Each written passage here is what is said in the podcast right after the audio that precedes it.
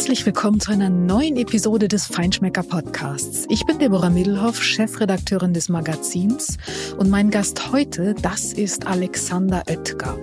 Er ist erfolgreicher Autor und Journalist und seine Frankreich-Krimis sind Bestseller, Genussmomente immer inklusive.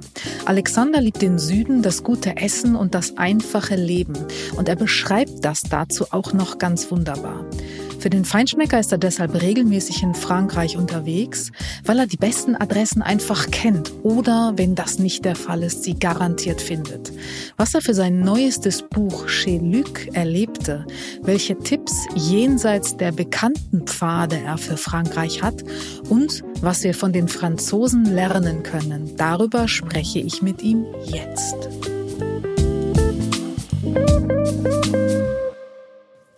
Herzlich willkommen, lieber Alexander, Alexander Edgar. Ich freue mich riesig, dass du heute hier zu Gast bei mir im Feinschmecker Podcast bist. Herzlich willkommen. Ja, vielen Dank, Deborah. Ich freue mich auch. Sehr du schön. hast eine wunderbare Stimme, das muss ich gleich mal vorweg sagen. Das macht ganz besonders Spaß mit dir.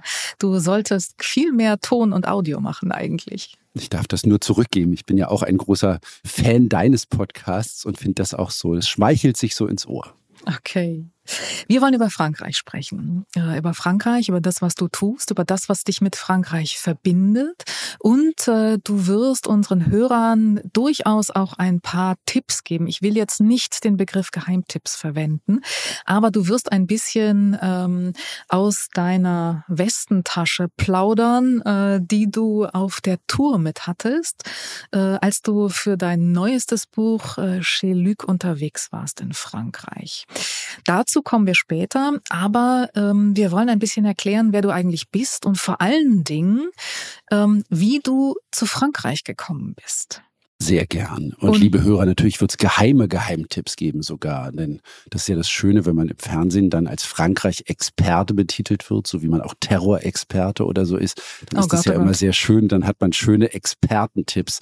Ähm, ist immer sehr lustig. Es ist aber so ein langes Wort, Expertentipps. Wir müssen uns mal ein Synonym dafür überlegen. Das braucht fast zwei Zeilen. E.T., genau. Alexander, du bist eigentlich ein Berliner. Ein bisschen hört man's auch noch, wenn man dir zuhört. Und äh, du bist bist so richtig berlinerisch aufgewachsen, Prenzlauer Berg und Wandlitz, glaube ich. Ähm, wie kommt man dann zu Frankreich? Stimmt, eigentlich bei Berlin gibt es da nur Polen als nächstes Ziel. Das ist schon so. Und ich bin auch noch Ostberliner, ähm, bin sieben gewesen, als die Mauer fiel. Und meine Mutter hat aber ähm, immer eine große Liebe zu Frankreich gehabt, obwohl sie ja erst mit der Rente eigentlich die Chance gehabt hätte, nach Frankreich zu kommen. Sie hat Romanistik studiert, ähm, das konnte man nur auf Lehramt in der DDR. Und dann hat sie sich wirklich von ihrem Hausarzt einen Attest geben lassen, dass sie keine Lehrerin werden darf, weil es wäre wirklich eine Katastrophe gewesen, meine Mutter als Lehrerin. Ähm, und ähm, aber so kam halt die Frankreich-Liebe wahrscheinlich schon durch die Gene. Und als dann die Mauer fiel, 89, sind wir wirklich 1990 losgefahren mit dem Trabant damals noch und sind in die Bretagne gefahren. Und das war meine erste Kindheitserinnerung. Und ich habe dann da auch schon in der Tat Köche kennengelernt und zum ersten Mal französische Sachen gegessen und ähm, das hat sich dann halt durchgezogen. Wir waren dann da jedes Jahr auch mehrfach und irgendwie war dann klar, ich will auf jeden Fall was mit Frankreich machen und habe dann schon im Auto dahin, so mit 13, 14, immer gedacht, also total blöd, aber ja, ich würde gern Frankreich-Korrespondent werden, vielleicht fürs Fernsehen oder so. Und es ist wirklich eine ganz klare Kindheitserinnerung, die einem jetzt natürlich wahnsinnig merkwürdig und ein bisschen monkig vorkommt, dass man so jung da diesen Träumen folgt, aber als es dann zwölf Jahre später soweit war und der Anruf kam von Peter Klöppel damals bei RTL, ähm, ob ich nach Frankreich gehen möchte, da war recht klar, dass das ja, irgendwie das Ziel ist. Und wenn ich jetzt darauf zurückblicke, was daraus alles geworden ist, dann ist es halt irgendwie echt wie ein Traum. Ich denke, ich entdecke dich gerade als totalen Strategen. Das klingt so mit 13, 14 mit einem Trabant nach Frankreich und dann den Job als Frankreich-Korrespondent an Land gezogen. Das klingt ja tatsächlich nach einer geplanten Karriere. Aber wenn du sagst, äh, du hast damals schon Köche kennengelernt, bist du in die Küche marschiert als 13, 14-Jähriger und hast gesagt, ich will mal gucken oder wie? Na, das war ganz lustig. Mein Vater ähm, ist Reisebusfahrer, mein Brandenburger Vater, und wir bin immer mit dem auch ganz oft mitgefahren und so und auch mit Reisegruppen. Und ich habe halt wahnsinnig gern ähm, auch gekellnert, also so im Urlaub mit meiner Mutter. Wir waren in Jurette Mar zwei, dreimal und dann haben mir die Kellner irgendwann, da war ich zwölf, dann haben die mir ihre oder elf, und dann haben die mir ihre Kellnerweste übergezogen und ich bin dann, weil es ja so süß war wahrscheinlich, bin ich mit mehr Geld immer wieder nach Hause gefahren, weil ich so viel Trinkgeld bekommen habe, als ich in Urlaub gefahren bin. Ähm, also mich hat Gastronomie, mich hat Service immer begeistert. Ich habe auch viel gearbeitet in Weinkellern und so. Das war dann natürlich aus anderen Gründen auch spannend, wenn man dann 16, 17 ist. Ähm, und ja, und die Köche in Frankreich, weil die natürlich einfach ganz anders auch Teil des Restaurants sind und ja viel selbstverständlicher auch mal rauskommen als in Deutschland. Da hat mir dann wirklich ein Koch mit zwölf irgendwie seine, seine äh, Zitronensoße zum Lachs irgendwie gezeigt und ich bin davon nie wieder losgekommen und finde Küchen bis heute eine magische Erfahrung. Also auch heute, wenn, wenn ich dran denke, wie mich Marc Berlin, du warst ja letztens auch bei ihm in der Küche, wenn der dich dann mitnimmt und du siehst dieses riesen Piano, auf dem der jeden Abend spielt, wie er seinen Herd nennt, das einfach eine magische Erfahrung. Da können wir äh, froh sein, äh, glaube ich, dass du nicht äh, entweder Koch gelernt hast oder im Service dich niedergelassen hast, sondern angefangen hast zu schreiben, obwohl ich mich frage, was für ein Idealist oder wie groß dein Idealismus ist. Denn Schreiben ähm, gilt ja zumindest damals nicht unbedingt als so gewinnbringende Profession wie der Service, wenn du die Taschen voll hattest. Aber wir sind froh, dass du dich für Schreiben entschieden hast, weil du ja auch für den Feinschmecker schreibst. Und ähm, genau, aber ähm, du hast deinen ersten Krimi, den du veröffentlicht hast, ich glaube 2017, ähm, mit äh, Kommissar Luc, schon bei Hoffmann und Kampe, äh, bei uns im Haus auch. Der spielte schon damals gleich äh, rund um Bordeaux eigentlich in der weltbesten Weinregion. Also wenn Alexander Oetker was macht, dann in die Vollen und dann gleich das Beste, oder wie? Ja, also auf der einen Seite war es natürlich eine eiskalte Marktanalyse, wenn du mich jetzt schon als Strategen betrachtest. Na klar. Also es gibt ja für jeden, für jedes provenzalische Dorf in Deutschland einen deutschen Autoren, der über genau dieses Dorf geschrieben hat. Der Krimimarkt von französischen Krimis ist ja wirklich voll. Ähm, und die Bretagne ist auch sehr besetzt gewesen durch Banalek bei Kiepenheuer und Witsch. Und für mich war klar, ich will irgendwas erschaffen für einen Ort, wo es A noch nichts gibt, aber B auch einen Ort, der mir sehr nahe ist. Und ich habe im Südwesten, also in der Aquitaine, surfen gelernt. Ich empfinde das als eine Region, die touristisch jetzt nicht so sehr erschlossen ist wie die Provence oder die Côte d'Azur und wo mir die Menschen einfach sehr nah sind. Und dass das dann zufällig der Ort ist mit dem weltbesten Wein, was ich auch wirklich so empfinde, ja, wo mein Fotograf mich immer haut und sagt, das ist aber die Bourgogne, dann, ähm, dann da kann man sich wunderbar drüber streiten, ähm, auch wenn ich recht habe. Ähm, und für mich war klar, es ist diese Region. Und dass da dann keine Krimis gab, war ein Glücksfall. Und dass dann der erste Krimi auch gleich noch so eingeschlagen ist und in der ersten Woche auf die Bestsellerliste geht, ist im Nachhinein einfach wirklich wie ein Traum, der da wahr geworden ist. Ähm, also man hat so viele Geschichten und was in meinen Krimis wichtig ist, ist das halt nicht einfach ähm, irgendwo in einer schönen Landschaft, die man tot umfällt, sondern dass es eben was zu tun hat mit der Region und mit der Gesellschaft. Ähm, und ich glaube, wir in Deutschland, wir sehnen uns so sehr nach Frankreich, wir wissen aber gar nicht so viel darüber. Was haben die für Probleme? Ähm, vor welchen Problemen stehen die Winzer im Medoc, ja? Und die stehen vor riesigen Problemen. Und das zu erzählen und es wirklich einzubetten in die Krimi-Handlung. Damals habe ich halt als Korrespondent eine Minute 30, vielleicht zwei Minuten gehabt. Jetzt habe ich 300 Seiten und da kann man viel besser erzählen. Und es ist ja in Frankreich auch eine Art der Philosophen, auch der Schriftsteller, gesellschaftliche Zustände in Romanen zu beschreiben. Und ich glaube, das ist was, was man auch in Deutschland sehr gut machen kann, um diesen unbekannten, aber geliebten Nachbarn zu erklären. Mhm. Du, was mich wundert ähm, bei dir, äh, sage ich dir ganz ehrlich, ähm, warum bist du eigentlich nicht ganz in Frankreich hängen geblieben? Also wenn man mit dir spricht, wenn man deine Geschichten liest über Frankreich, wenn man dieses Buch Chez Luc, das Neue liest, was, äh, wie gesagt, wir kommen gleich noch dazu, eine wirkliche, unglaubliche Liebeserklärung ist an diesen Landstrich, dann frage ich mich, warum um Gottes Willen zurück nach Berlin? Also ähm, brauchst du beides so ein bisschen? Braucht man beides? Muss man sich sich vielleicht auch immer wieder so ein Stück weit erden? Ähm, oder weiß man Frankreich dann nochmal besonders besser zu schätzen, wenn man zwischendurch irgendwie in Berlin war und denkt, oh Gott, oh Gott, ich will hier wieder weg? Kulinarisch frage ich mich das wirklich jedes Mal, wenn ich dann wieder komme. Ich bin drei, vier, fünf Monate im Jahr in Frankreich und immer wenn ich dann zurückkomme nach Brandenburg in mein Dorf und versuche, äh, was zu essen, dann Ähm, jetzt wird es gleich wieder ganz viele Leserbriefe geben, aber ja, es ist natürlich schon alleine bei der Frage, wo kriege ich jetzt gute Produkte her, ist einfach ein völlig anderer Schnack. Und da braucht man hier nur über die Grenze zu fahren, in den ersten Cora-Supermarkt zu gehen im Elsass und schon weiß man, was ich meine, wenn man die Tomaten da anschaut und die Gurken. Ähm, aber es ist sicher jemand, ich bin sehr heimatverbunden, auch schon für Berlin und Brandenburg. Und es ist auch eine praktische Frage. Also es gibt halt einfach viele Sachen in Frankreich, die, die eben anders sind. Also die Kriminalität ist höher, die Armut ist höher, das Schulsystem ist ein sehr altes, sehr, ja, sehr leistungsorientiertes. Und dieses Schulsystem war einer der Gründe, warum wir gesagt haben, wir bleiben jetzt erstmal hier. Und es ist natürlich, ähm, also ich bin da viel Zeit im Jahr und ich werde auch sicher immer mehr da sein und kann mir auch gut vorstellen, wie andere Kollegen dann irgendwann auch ganz da zu leben. Aber jetzt ist es noch nicht so weit, weil jetzt die Kinder eben mit diesem deutschen Larifari-Schulsystem, glaube ich, ganz gut fahren. Lass sie das nicht hören. ich habe das auch sehr genossen. Ja, du hast viel Zeit für andere Dinge dann, das stimmt. Ähm, Frankreich, du sagst, wenn man über die Grenze kommt und in den ersten Supermarkt geht, äh, hier darf man das Wort Supermarkt ja eigentlich kaum aussprechen, weil das ähm, einen ganz anderen Ruf und ein ganz anderes Image hat. Und, und du diese, dieses andere Lebensgefühl in puncto Genuss auch siehst und nicht nur siehst, sondern lebst.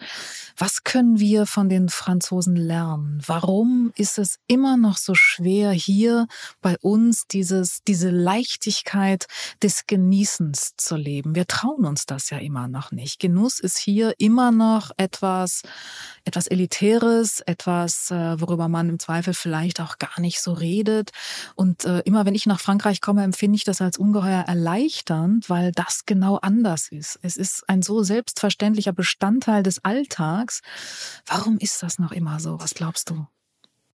Also ich glaube, es sind zwei Antworten. Ich, ich glaube, wir könnten also wir müssten halt irgendwann anfangen, aber ich weiß nicht, ob es geht, weil wir einfach ein anderes Leben leben. Wir fotografieren Angela Merkel, wenn sie Porree im Hit in Berlin auf die, auf die, aufs, aufs Rollband legt und finden das dann ganz toll, dass sie so bescheiden ähm, ist und was ganz Einfaches kocht, obwohl auch die Franzosen Porree lieben und damit echt tolle Sachen machen.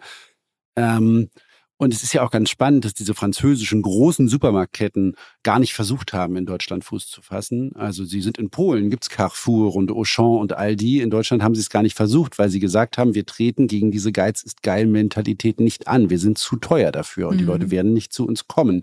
Und es ist wirklich mein großes Trauern, ja, dass ich keine Carrefour Fischtheke in Berlin habe und dafür dann ins frische Paradies muss, ähm, was toll ist. Aber es ist natürlich einfach ähm, weit weg und so. Und es ist halt einfach diese Breite des Angebots und diese Vielfältigkeit, das ist in Frankreich und in den Ländern, die diese Supermärkte haben, halt einfach schon echt sagenhaft. Und warum haben wir das nicht? Ich, ja, ich kann es mir auch echt nur schwierig erklären. Was, also, was glaubst du, Deborah? Was, was ist der Unterschied? Also, ich, ich bin ja hier, um die Fragen zu beantworten, aber ähm, ich frage es mich auch ganz oft und es ist halt auch diese Selbstverständlichkeit. Wir saßen jetzt letztens in Strasbourg im im Restaurant und es war ein, ein Sterne-Restaurant mit einem Stern und es war wirklich im hässlichsten kleinen Vorort in Schiltigheim. Da war die Fischerbrauerei und sonst sehen alle Häuser runtergekommen aus, aber ein junges Paar hatte sich äh, das Restaurant in den in den äh, in so ein altes Haus gebaut und es war halt nur durch Mund-zu-Mund-Propaganda immer voll. Und die Leuten ist egal, wo sie hinfahren. Sie fahren dann, wenn es gutes Essen gibt, dahin. In Deutschland würde man sagen, Lage, Lage, Lage, hier brauche ich doch keinen Laden aufmachen. Mhm. Ja, das stimmt. Ich glaube tatsächlich aber auch, dass ähm, wenn du mal schaust, mittags, du gehst mittags essen und du willst mittags gut essen gehen in Deutschland, Katastrophe, wo kannst du das noch tun? In Berlin, denk an deine äh, deutsche Heimat, kaum mehr möglich. Ich weiß gar nicht. Ich glaube, es gibt nur noch ein Spitzenrestaurant in Berlin aktuell, was überhaupt mittags aufhat. Wenn du in Frankreich mittags unterwegs bist, dann sitzt du gut und gerne drei Stunden und es ist wunderbar. Ähm, äh, so. Genau. Weil das Leben auch einfach anders getaktet ist und, ähm, äh, und, und die die, Franzosen, genau wie die Italiener ja auch, ähm, Essen nicht als Prozess und Mittel zum Funktionieren begreifen, sondern äh, auch als eine Form, Energie zu tanken, die eine gute Energie ist, die eben äh, das Leben und den Alltag auch gut macht. Ich glaube, Essen hat hier eine andere Funktion. Essen ist hier eben immer noch ein Stück weit Sättigungs- Mittel, ähm, aber hat einfach nichts mit Genuss zu tun. Vielleicht sind wir doch ein Stück weit noch immer zu technokratisch. Ja, und es ist aber, glaube ich, jetzt schon auch, äh, wenn man es mal ganz ganz hart sagt, auch eine Klassenfrage. Also in Frankreich gehen jetzt ja auch nicht alle mittags drei Stunden essen, aber ähm, aber Sie das, gehen vielleicht eine Dreiviertelstunde essen und trinken ein Glas Wein dazu. Absolut, das gibt es schon, aber das, was man eben in diesen Sternrestaurants, die in der Tat ganz genau wie du sagst, alle aufhaben, mittags und abends, da sitzt dann natürlich die also am Freitag auf jeden Fall sitzt da die Generation, die, die gut gearbeitet hat und die natürlich in Frankreich auch alle ein bisschen früher in Rente gehen. Und es sitzen die, die, die es sich leisten können, während die bei uns halt entweder dann immer noch sehr hart arbeiten oder schon auf dem Golfplatz sind. Also es ist eine andere, es ist irgendwie eine andere Sache. Und dieser Genuss, dann wirklich drei Stunden da zu sitzen, eine ganze Flasche Wein zu trinken und sechs Gänge zu essen, ist halt einfach eine ganz selbstverständliche Sache. Und es ist das, wofür du dein Geld investierst. Mhm. Das hast du für dein Buch äh, oder für euer Buch Chez Luc äh, oft genug gemacht in dieser Zeit, äh, in der du auf Recherche unterwegs warst. Als wir das erste Mal drüber gesprochen haben, hast du zu mir gesagt, ich mache ein Kochbuch. Da habe ich, glaube ich, gesagt, oh Gott, ich weiß es nicht mehr ganz genau. Jetzt ist es eigentlich das überhaupt sagst gar du kein. immer bei allen meinen Ideen. Was du, du sagst was immer du nur, oh Gott. Das brauchst du als Motivation, ja. glaube ich. Dann wird's besonders gut. Ähm, ist es das, was es jetzt geworden ist? Es ist ja eigentlich kein Kochbuch. Also jedenfalls kein klassisches. Ich habe gesagt, es ist eine Liebeserklärung. Es ist etwas ganz Besonderes jedenfalls. Es ist ganz viel Liebe darin. Liebe zu Frankreich, Liebe zum guten Leben, Liebe zu Lebensmitteln auch, Liebe zu Produzenten, zu den Menschen, die diese Lebensmittel produzieren und Liebe zu den Köchen, die daraus äh, ganz besondere Sachen machen und ganz viel Leidenschaft. War das eigentlich von Anfang an so geplant oder hat sich das Ding irgendwann versetzt? Verselbstständigt? Na, mir war klar, mein Kommissär, anders als die Krimi-Kochbücher, die ich bisher da gesehen hatte, die ja alle irgendwie mit den Rezepten, die in irgend, also Martin Walkers Kochbuch übers Perigord zum Beispiel, ist halt eins, wo alle Rezepte in einer Scheune fotografiert wurden, weil Martin Walkers Kommissar halt wahnsinnig gerne kocht. Mein Kommissar hat keine Zeit zum Kochen, der geht lieber essen. Und mir war wichtig, die Menschen zu zeigen, die in der Aquitaine hinter den Lebensmitteln stehen und die die auch kochen. Und ich habe mir wirklich 25 Köche gesucht und die Produzenten hinter den Produkten und allein die Gesichter von denen zu sehen, diese wettergegerbten Gesichter der Fischer und des Austernzüchters und diese Liebe in den Augen der Köche und des Bäckers, der die Gatto Basque bäckt, das ist einfach was, was, was wirklich mein Leben verändert hat, zu verstehen, wie viel Leidenschaft und zwar so eine alltägliche Leidenschaft. Ich brenne mein ganzes Leben für eine Sache, nämlich für den Genuss dieser Tart oder für die Lachsforelle im Gebirgsbach. Und das ist einfach was, was dir so eine Ruhe gibt, wenn, weil du merkst, da sind Menschen, die leben für ihr Produkt und die würden, also das hat, das hat deren Leben verändert, die sind viel ruhiger und, und die haben so viel zu erzählen, ja, und das hat mich wahnsinnig inspiriert. Und das, was es jetzt geworden ist, ist halt, wie mein Verleger sagt, ja, ein Kochbuch, das sich an keine Regel hält und deswegen vielleicht ganz viel richtig macht, weil es eben über die Köche was erzählt, über die Rezepte natürlich, weil es eine Range hat bei den Rezepten von ganz einfach, Geheimrezept überbackene Austern bis wahnsinnig schwer, äh, drei Sterne Kochrezepte. Und auf der anderen Seite hast du Reisegeschichten, du hast Reportagen über die Produzenten, du hast wahnsinnig schöne Fotos von drei wahnsinnig tollen und begabten Fotografen. Und das ist halt einfach schon eine ganz gute, sehr runde Mischung. Die Fotos sind ungeheuer authentisch und menschlich. Das macht sie so besonders. So habe ich das empfunden. Und ähm, Du hast gesagt, ja, Rezepte von Spitzenköchen, also Sterneköche, Sternemenüs, äh, Fs, Feinschmecker Fs, sagen wir ja auch immer, sind auch dabei. Aber ich finde tatsächlich, ähm, es ist auch deshalb so besonders, weil es keine Showbühne der Eitelkeiten ist. Also es ist kein Buch, wie ja so oft, wenn wir auch in Regionen unterwegs sind oder auch bei Topköchen, die wollen unbedingt zeigen, was sie können. Und es ist das aufwendigste, komplizierteste, artifiziellste auch und äh, sieht auf dem Teller toll aus, aber ist eben ähm, nicht das, wo man sich hinsetzt und sagt, wow, davon möchte ich jetzt noch einen Teller. Und ähm, diese Gerichte sind unheimlich viele typische äh, Spezialitäten, Dinge, die wir eigentlich alle kennen und wo wir sagen, das möchte ich bitte jetzt sofort essen. Also das finde ich macht es letztlich auch so charmant. Und du hast gesagt, ähm, die Menschen haben dich so beeindruckt. Das glaube ich, kann man auch aus den Gesichtern lesen und aus den Beschreibungen, die du da äh, gegeben hast. Und natürlich würde ich dir eigentlich wahnsinnig gerne die Frage stellen, äh, was dich am meisten beeindruckt hat. Aber das das ist eigentlich grotesk, das kann man gar nicht tun, weil, weil es einfach so vieles ist. Aber ich glaube, ihr habt auch sehr, sehr besondere Menschen getroffen. Und wenn du sagst, ähm, das hat auch deinen Blick verändert auf die Dinge, ich glaube, ihr habt auch eine Schäferin getroffen, die irgendwo auf 2000 Meter Höhe alleine einsam ihre Schafe hütet. Das ist schon etwas, was einen zum Nachdenken bringt, oder? Ja, so viele Geschichten eben. Also wie du es richtig sagst, der Drei-Sterne-Koch, der fünf Fs auch seit sehr, sehr vielen Jahren hat, Michel Gerard, der jetzt 88 ist und immer noch in der Küche steht und dem wir aber gesagt haben, wir wollen nicht Sternemenüs, sondern wir wollen die Gerichte deines Zweitrestaurants, so diese einfache Terrine, die man wirklich nachmachen kann mit Steinpilzen und so.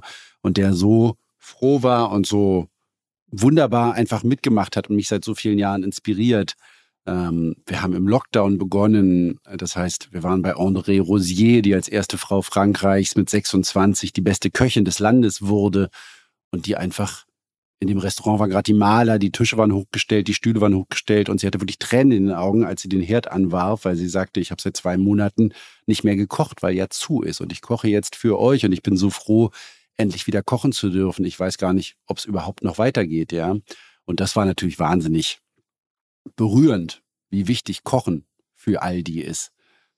Und eben diese Frauen des Dorfes da am Cap Ferré, die uns eben diese überbackenen Austern serviert haben und und es war morgens um zehn und ich bin jetzt gar nicht der größte Austern-Fan, aber ich, wir haben dann einfach noch zwölf bestellt, weil es so großartig war. Und natürlich muss in so einem Buch ein Muschelrezept sein. Und zwar nicht eins mit irgendwas Ausgefallenem, sondern das Muschelrezept mit Weißwein und mit Zwiebeln und mit Knoblauch, ja. Und die Schäferin, in der Tat, das war sowas, was man halt einmal im Leben erlebt, ja, morgens um fünf da hochzufahren und dann mit der Käse zu machen. Ähm, und es dauerte eine Stunde und dann war der fertig. Und es ist halt dieser Käse, der nur im Sommer entsteht, wenn die Schafe und die Ziegen eben die Kräuter fressen äh, vom Berg. Und es war Wahnsinn. Und wie die auf dieser Einsamkeit, in dieser Einsamkeit lebt, das hat mich schon sehr verändert, ja. Mhm. Gibt es äh, oder gab es, ganz sicher gab es Restaurants, äh, die dich vielleicht ganz besonders überrascht haben? Du hast ja einen Plan gemacht natürlich für diese Tour und äh, selbstverständlich wart ihr auch flexibel dabei, aber dennoch hat man ja Erwartungen. Man geht mit äh, einem Plan und mit Erwartungen irgendwo hin und dann stellt sich raus, dass es vielleicht noch ganz anders, als man sich das eigentlich vorgestellt hat, ähm, als man es erwartet hat und es ent entwickeln sich, entpuppen sich, entspannen sich ganz besondere Momente und ganz besondere Welten. Jetzt auch so im, im Sinne vielleicht eines äh, oder Tipps. Ja. Ja, ich würde sagen, es waren zwei Sachen. Wir haben immer wieder, also bestimmt drei oder vier Mal im Laufe dieses Buches junge Paare ähm, gefunden, die sich selbstständig gemacht haben, die auf diesem wahnsinnig teuren französischen Immobilienmarkt irgendwann Lemur wirklich gekauft haben, in kleinen abgelegenen Orten die Mauern des Restaurants gekauft haben, wie man sagt, damit man eben keine Miete bezahlen muss. Das ist ja immer das Ziel jedes Kochs. Ähm, und irgendwo wirklich am Arsch der Welt dann ein Restaurant aufgemacht haben und wirklich durch Mund-zu-Mund-Propaganda jetzt auf Wochen ausgebucht sind und sich entweder schon Sterne erkocht haben oder auf dem Weg dahin sind ähm, und sich gute Bewertungen in anderen, äh, auch bei uns im Feinschmecker, ähm, eben wirklich erkocht haben durch Qualität. Und wenn man denen dann zuguckt, mit wie viel Leidenschaft und wie, mit wie wenig Personal die wirklich ans Werk gehen und jeden Mittag und jeden Abend servieren, auch da können sich dann deutsche ähm, Köche echt eine Scheibe von abschneiden, weil es halt ja wirklich echt viel Selbstaufgabe dazu gehört an ganz vielen Punkten und wahnsinnig wenig Geld am Anfang. Und wenn man sich anschaut, dass da sechs Gänge-Menüs dann keine 60 Euro kosten und du dich fragst, wie das geht und wie es sich rechnet, wenn du da dann noch einen guten Fisch servierst oder oder ein Steak, ja. Also das war schon sehr bemerkenswert. Ähm, es grenzt Grand, schon an Selbstaufopferung. Le Grand Gousier war da ein, ein Beispiel in Langon, das ist ein kleiner Ort bei Sauternes. Die haben halt einfach eine alte Disco gekauft und da ein wunderschönes Gartenrestaurant draus gemacht mit so einer Terrasse und es ist wahnsinnig hübsch. Das war, das war schon sehr bewundernswert. Und dann gibt's dann gibt's ein Restaurant an der, fast an der spanischen Grenze in Cibourg, Chematin heißt. Das ist, ist gar nicht irgendwie hoch bewertet, aber auf der Reise bin ich immer wieder, auch als ich für den Feinschmecker in Paris war und Leute hörten, wir machen ein Kochbuch, dann sagten die, ihr müsst da hingehen, wart ihr da schon? Und ich sagte, nee, das habe ich doch gar nicht gehört. Und dann sagte es zwei Wochen später jemand anders. Und da hatte ich den Namen dann wieder im Ohr. Und irgendwann beim dritten dachte ich dann, okay, offensichtlich müssen wir dahin. Und es ist ein Ehepaar in diesem Restaurant, was wirklich alt und baskisch ist und die Teller sind in dieser baskischen Farbkombination rot und blau und weiß. Und äh, der Mann steht in der Küche und kocht unglaublich. Und die Frau, für die Frau ist der Saal die Bühne. Die stellt sich wirklich an jeden Tisch in dem Raum und sagt dann allen das, was es heute gibt. Es gibt keine Karte. Sie trägt es vor und dann nimmt sie die Bestellungen auf und es ist ein ein Klangteppich, der in diesem Restaurant liegt. Und die Küche ist sensationell. Und da gibt's auch drei Rezepte in diesem Buch. Und es hat mich wahnsinnig berührt, wie diese Bühne alt und jung da wirklich ein, eine Heimstatt war, ja, diesem baskischen Dorf, ja, und was so ein Restaurant auch für eine Verbindung hat. Und ich glaube, das geht uns auch ab. Also, ich war letztens im Strandbad in Brandenburg und, ähm, und es gab so eine Snackbar, wo man Pommes kaufte und so. Und dann war vor mir ein sehr dicker Mann und der ging zu dieser Frau und sagte, äh, zwei, paar, zwei Portionen Pommes. Und dann sagte die, Fritteuse ist schon aus, wir müssen jetzt alles sauber machen noch, ähm, äh, Sie können noch das und das haben. Und dann sagte er, hier, ich gebe dir einen Fuffi, machst du noch mal an. Ähm, und ich dachte dann hinterher, das ist genau das, wie wir mit den Leuten umgehen und warum auch niemand mehr in der Gastronomie arbeiten will. Und in Italien ist der Barista quasi der Bürgermeister des Dorfes. Und in Frankreich ist der gute Koch der Bürgermeister, weil du eine andere Wertschätzung hast, weil du weißt, wenn du gut isst oder in Italien guten Kaffee trinkst, dann wird dein Tag schon rund.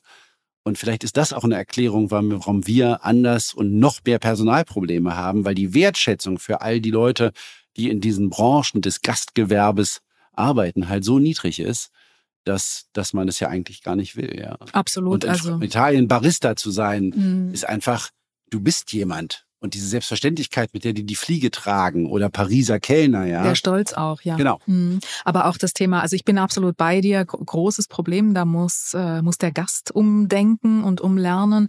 Aber auf der anderen Seite ist auch so das Thema Gastlichkeit natürlich ein Thema. Ne? Ich war gerade in Italien und da ist, wird einem immer schmerzlich bewusst, was Gastlichkeit äh, tatsächlich eigentlich bedeuten kann. Und in Italien, auch in, in äh, Frankreich, vielleicht nicht unbedingt immer in Paris, aber da, auch das hat sich ja geändert, wie du gerade kürzlich auch geschrieben hast, was die da bedeutet. Und dann kommst du hier zurück und dann ähm, äh, kommst du mitten in die Diskussion, äh, ist es besser, den Gast zu duzen oder zu siezen? Was ist eigentlich die bessere Gastlichkeit? Dann weißt du schon genau, wo du bist. Ne? Also auch das ist die andere Seite der Medaille. Aber das ist ein äh, großes anderes Thema. Ähm, wenn, wa- was mich auch beeindruckt hat in deinem Buch, du beschreibst auch sehr schön äh, so besondere Momente, die man eigentlich erlebt in Frankreich. Und du gibst auch ganz konkrete Tipps, ähm, was man tun sollte. Und ähm, zum Beispiel, ähm, wenn du dann äh, ins Bordeaux fährst, äh, mit der Fähre über die Gironde fahren. Also bloß nicht mit dem Auto irgendwie, sondern die Fähre. Also das sind so ganz besondere Momente, wo du auch in nicht in eine andere Welt kommst, aber du du hast du spürst so einfach diese die, die, diesen Geist und äh, diese ja die dieses Lebensgefühl. Hast du da vielleicht noch ein oder zwei Tipps, was man ähm, unbedingt tun sollte, wenn man in der Aquitaine unterwegs ist? Ja, das mit der Fähre war ganz merkwürdig, weil die jetzt auch der Beginn meines Krimis ist, der im nächsten Jahr erscheinen wird. Ähm, weil, weil eigentlich war das wirklich nur ein praktischer Grund. Wir mussten morgens aus so dem schön. Medoc, wir mussten morgens aus dem Medoc nach Saint-Emilion. Da kann man entweder die Rocade rund um Bordeaux nehmen, die Ringautobahn, dann braucht man aber drei Stunden, weil man da nur im Stau steht, weil die LKWs alle nach Spanien fahren.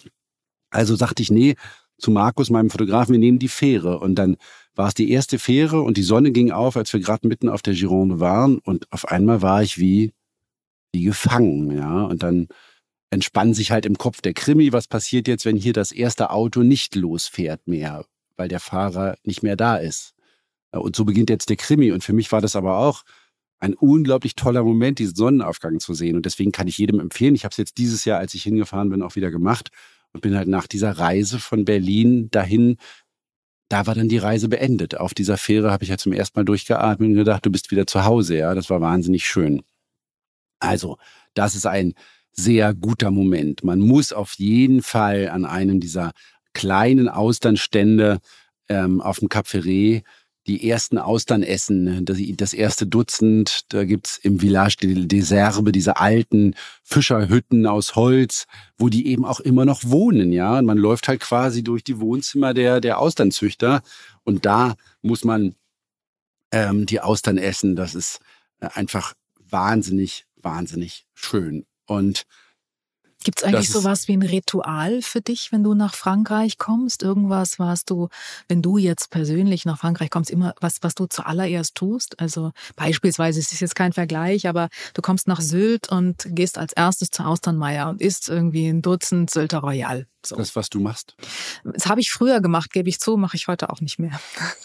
Äh, also es ist schon immer das erste Baguette, das ist in der Tat so und das erste wirklich gute Sandwich auf dem Weg schon, also alles Deutsche abzuschütteln und die deutschen Proviantreste nicht wegzuschmeißen, weil das machen wir ja nicht, aber möglichst nein, nein. kein Proviant mehr übrig haben. Ähm, ähm, und im Aquitaine bin ich einfach Wiederholungstäter. Also klar, ich entdecke wahnsinnig gerne neue Restaurants, auch für den Feinschmecker.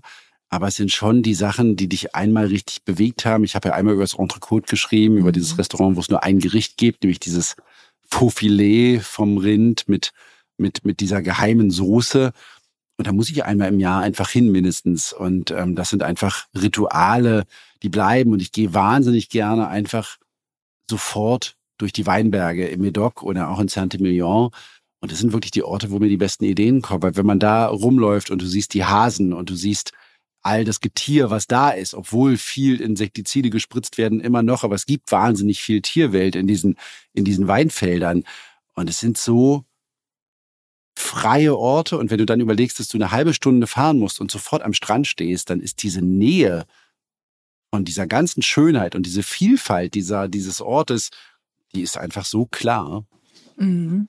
Ähm, ich würde auch sogar noch einen Tipp beisteuern, der allerdings auch in deinem Buch ist. Es hat mich sehr gefreut, weil es auch tatsächlich eine meiner äh, Favoriten ist, das Café Lavinal von und bei Lynch Barsch. Wunderbar, ganz einfach. Ähm, ich finde es mittags großartig. Äh, du kannst äh, herausragende Weine äh, dort natürlich, den, den großen Wein von Lynch Barsch und du isst irgendwie im Zweifel einen Burger vom, mit, mit aber fantastischem Charolais ähm, oder Fleisch vom Charolais-Rind. Und es ist so, dass das, das Gute im Einfachen, was du dort auch so wunderbar erleben kannst, finde ich. Ja, das ist toll, Deborah, dass für dich so das Café Lavinal das Einfache ist. Na, mittags, mittags. Nein, es ist, es ist wahnsinnig schön. Die Familie Cassés, die, die, denen L'Ange gehört, ähm, der alte, der alte Winzer dieser Familie quasi, der hat ja sein Dorf einfach verschwinden sehen, weil die portugiesischen Weinangestellten halt irgendwann alle zurückgegangen sind nach Portugal und dieses Dorf verwaiste. Ja, das ist ja so ein kleiner Weiler neben mhm. Pauillac ähm, mit so Sandsteinhäusern, wie die da alle sind. Und da wohnte irgendwann niemand mehr. Und da dachte der sich, das kann doch nicht sein, mein Dorf stirbt. Und dann hat er halt ganz viel Geld, das die natürlich hatten, genommen und hat halt dieses Dorf renoviert und hat den Leuten gesagt, kommt wieder hierher, ich gebe euch eine Infrastruktur. Und da gibt's jetzt einen Fleischer und einen Bäcker und dieses Café und einen Fahrradladen und so. Und jetzt kommen eben nicht nur die Touristen, sondern jetzt kommen auch wieder Leute, die da wohnen und Familien siedeln sich wieder an.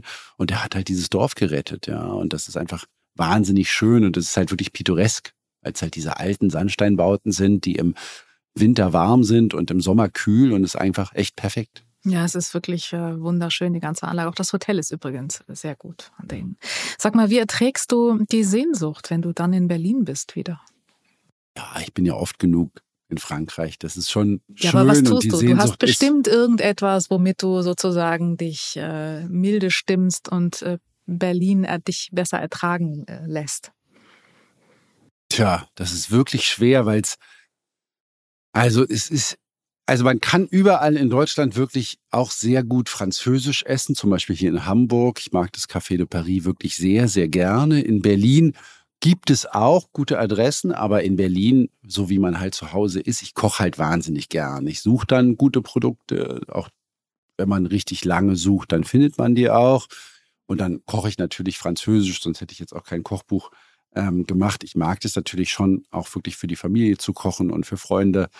Und dieses Ding der Konvivialität, die Geselligkeit, würde ich das jetzt mal übersetzen, die es halt im Südwesten gibt, die lange Tafel mit den vielen Weinflaschen und den vielen Platten, das ist einfach was, was dazugehört. Und so kann man dann einfach die Sehnsucht ganz gut ertragen. Und in Frankreich gibt es ja das Glück, dass man diese großen Weinkanister wirklich kaufen kann. In Deutschland kann man ja Wein aus Tetrapacks nicht kaufen. Die Franzosen machen das ganz selbstverständlich und die füllen da auch wirklich nur Qualität rein, ja. Und wenn sie da sind und da gibt es diese 5-Liter-Kanister, dann nehmen sie die ohne Sorge mit, ja. Ähm, Und das mache ich regelmäßig und daraus lassen sich sehr gute Abende ableiten. Du kannst schon Dinge in Tetrapacks in Deutschland kaufen. Es ist nur nicht gut, was da drin ist. Das ist der Unterschied. Absolut. Und es gibt ja wirklich auch die Tradition, dass Franzosen, viele Franzosen ja wirklich Kork, Korkanlagen im Keller haben, ja, und dann wirklich 20 Liter äh, Säcke bei den Winzern holen, ähm, die dann nicht mehr beschriftet sind, ohne Zollmarke ähm, und ohne Steuermarke. Und ähm, dann gibt es da, äh, dann ziehen die sich ihre Flaschen selber ab, ja. Und die Steuermarke ist wirklich heilig. Es gibt ja einen Winzer in dem Buch, Pefken, ein Deutscher, wie man schon hört, des Pefken Zweiges, die ja Kölsch machen in mhm. Köln. Und der hat sich hier mein Schlösschen in Medoc gekauft ähm, und macht da wirklich sehr ernsthaften und guten Wein. Und der sagt aber, wenn hier eine Steuermarke fehlt, die rücken dem wirklich auf die auf die, auf die Pelle. Und bei jeder Flasche, die zerbricht, wo schon eine Steuermarke drauf war, muss er dann wirklich da beim Amt anrufen und sagen, hier fehlt gerade eine Nummer, ja, weil die wirklich hinterher sind. Mhm möchte man auch nicht tauschen. Nein. Sag mal, ähm, sich loslösen von der Aquitaine, du musst, äh, weil du einfach auch regelmäßig in Paris bist und das weißt, eines noch verraten. Einen Tipp für ein gutes, ein schönes Hotel in Paris, was ein, ich sage es ganz vorsichtig, ein attraktives Preis-Leistungs-Verhältnis hat. Ja, das ist ganz schön. Ich wohne jetzt in Paris, ähm, seitdem ich keine Wohnung mehr habe, ja äh, abwechselnd immer entweder bei meiner besten Freundin, die draußen in Pontin wohnt, da wird ja gerade auch alles gentrifiziert, auch die bösen Vororte werden immer schöner. Man kann also am Kanal in Pontin mittlerweile sehr gut spazieren gehen. Es gibt tolle Kneipen, die so ein bisschen sich an Berlin anlehnen, zum Beispiel das Kiez. Das heißt wirklich wie der Berliner Kiez. Ist und das ist am Kanal Ernst. von Pontin. Ja, da gibt's wirklich eine auch eine Glorifizierung von Berlin und dieser hipsterigen Zeit der Zehnerjahre, die da jetzt gerade stattfindet in diesen Vororten. Und es ist wirklich lustig, weil da die Dealer wirklich neben den Hipstern stehen. Also es ist ja immer noch so ein bisschen das böse Paris, aber es ist eben auch schon ganz viel Reichtum und Bürgerlichkeit eingekehrt. Ich habe in Berlin, äh, in Paris jetzt, ich habe in Paris jetzt ähm, bei den Präsidentschaftswahlen in verschiedenen Hotels gelebt und ich kann zwei sehr schöne Empfehlungen geben. Das ist einmal das Hotel La Tour Maubourg, das ist genau am Invalidendom, so ein gedrungenes Gebäude mit drei Etagen. Die Zimmer sind nach großen Schriftstellern benannt und es sind wirklich ganz schöne Zimmer.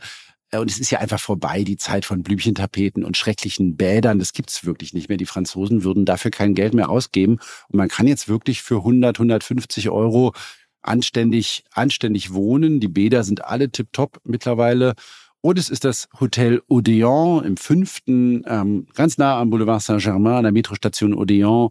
Auch da wunderbar, tolle Restaurants drumrum, sehr schöne Zimmer, das natürlich immer ein bisschen kleiner ist und man mit 12, 15 Quadratmetern gut hinkommen muss. Dabei, dafür ist es halt Paris, ja. Aber es ist wirklich, was sich da getan hat, äh, touristisch, ist schon sehr, sehr beeindruckend. Und wie die Stadt jetzt boomt, ist unfassbar. Wir werden äh, zeitnah ein Update bringen. Das ist hiermit versprochen. Lieber Alexander, zum Abschluss Hand aufs Herz. Ihr habt äh, für das Buch fast 8000 Kilometer zurückgelegt, habe ich gelernt. Ihr wart fünf äh, Leute im Team, die unterwegs waren. Ähm, Hand aufs Herz. Wie viel habt ihr für Tickets für zu schnell fahren ausgegeben? Ich nehme an, das hat der Verleger nicht erstattet. Das hat der Verleger nicht erstattet, aber wir hatten ähm, ja die Idee, dass wir das Auto des Kommissärs mieten, einen sehr alten Jaguar, und mit diesem sehr alten Jaguar ohne Servolenkungsöl, wie uns der Vermieter dann hinterher gestand, sind wir also auch durch die Pyrenäen gefahren. Also viel zu schnell konnten wir nicht unterwegs sein. Aber wir haben, glaube ich, sehr viele Parktickets und so ähm, bezahlen müssen. Aber das ist so ein bisschen wie bei der Mastercard-Werbung. Am Ende war es alles unbezahlbar und die Erfahrungen, die wir damit gemacht haben. Und es ist halt wirklich einfach eine Liebeserklärung geworden, die mich jetzt jeden Tag sehr glücklich und sehr stolz macht. Ein wunderbares Schlusswort. Vielen Dank, Alexander, und wir freuen uns schon auf die Fortsetzung. Ich mich auch. Wir warten jetzt noch ein bisschen, weil es war doch viel Arbeit, aber wir haben die Toskana fest im Blick. wir freuen uns. Herzlichen Dank, Alexander.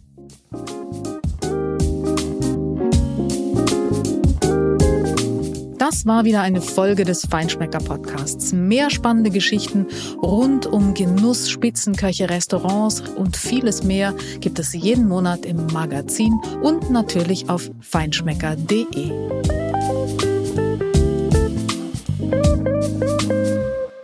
Dieser Podcast wird produziert von Podstars